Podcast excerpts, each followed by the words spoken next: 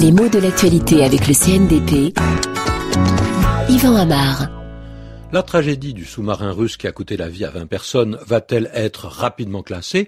Après la désignation d'un coupable par les autorités Ça paraît un peu hâtif, mais en tout cas ça nous permet de nous pencher sur le mot sous-marin. Et on sait ce que c'est. C'est un bateau qui, au lieu de naviguer sur l'eau, peut naviguer en dessous de l'eau. Donc il est tout à fait étanche, capable de résister à la pression de la mer, et peut, euh, il peut être manœuvré pour descendre ou remonter à la demande. Donc on dit qu'il est submersible. Submersible, ça veut dire capable de couler, mais de couler exprès, délibérément, de se laisser plonger dans la mer. C'est bien le sens de ce mot, littéralement, qui peut être submergé, qui peut donc se laisser submerger. Donc euh, ce dernier terme submersible peut être employé comme un nom commun. Un submersible, c'est un sous-marin. Parfois, il est utilisé dans un sens un peu plus précis. C'est un sous-marin qui est équipé pour une utilisation, disons, hybride, pouvant sans difficulté naviguer aussi en surface. Alors, étrangement, on se souvient que le contraire de submersible, c'est insubmersible. Cet adjectif longtemps a qualifié des bateaux qu'on disait incapables de faire naufrage. Être insubmersible, c'était donc la qualité de navire très perfectionnée. Seulement être submersible, c'est la qualité d'un navire encore plus perfectionné, mais de façon différente.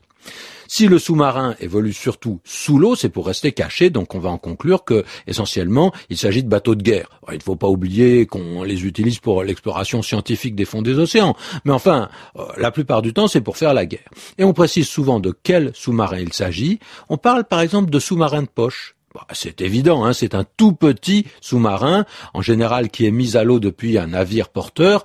L'appellation a pu faire sourire. Euh, au départ, elle est un peu ironique, mais elle est devenue courante et elle passe aujourd'hui inaperçue. On parle aussi de sous-marins nucléaires, et cette désignation peut prêter à confusion. Est-ce qu'il s'agit de bateaux militaires qui sont porteurs de l'arme atomique nucléaire? Pas forcément, parce que cet adjectif nucléaire dans sous-marin nucléaire, ça renvoie au type de propulsion qui permet une très grande autonomie, parfois plusieurs semaines sans remonter à la surface, alors que les bâtiments à propulsion traditionnelle, qu'on appelle thermique, doivent faire surface au bout de quelques heures ou quelques dizaines d'heures euh, au mieux. Et puis rappelons que le mot sous-marin, il a un sens figuré, plutôt péjoratif, c'est un genre d'espion qui travaille dans une organisation proche du pouvoir, proche d'informations sensibles et qui recueille et transmet des informations secrètes. Un peu comme une taupe, c'est la même image sauf que la taupe se cache sous la terre et que le sous-marin se cache sous l'eau.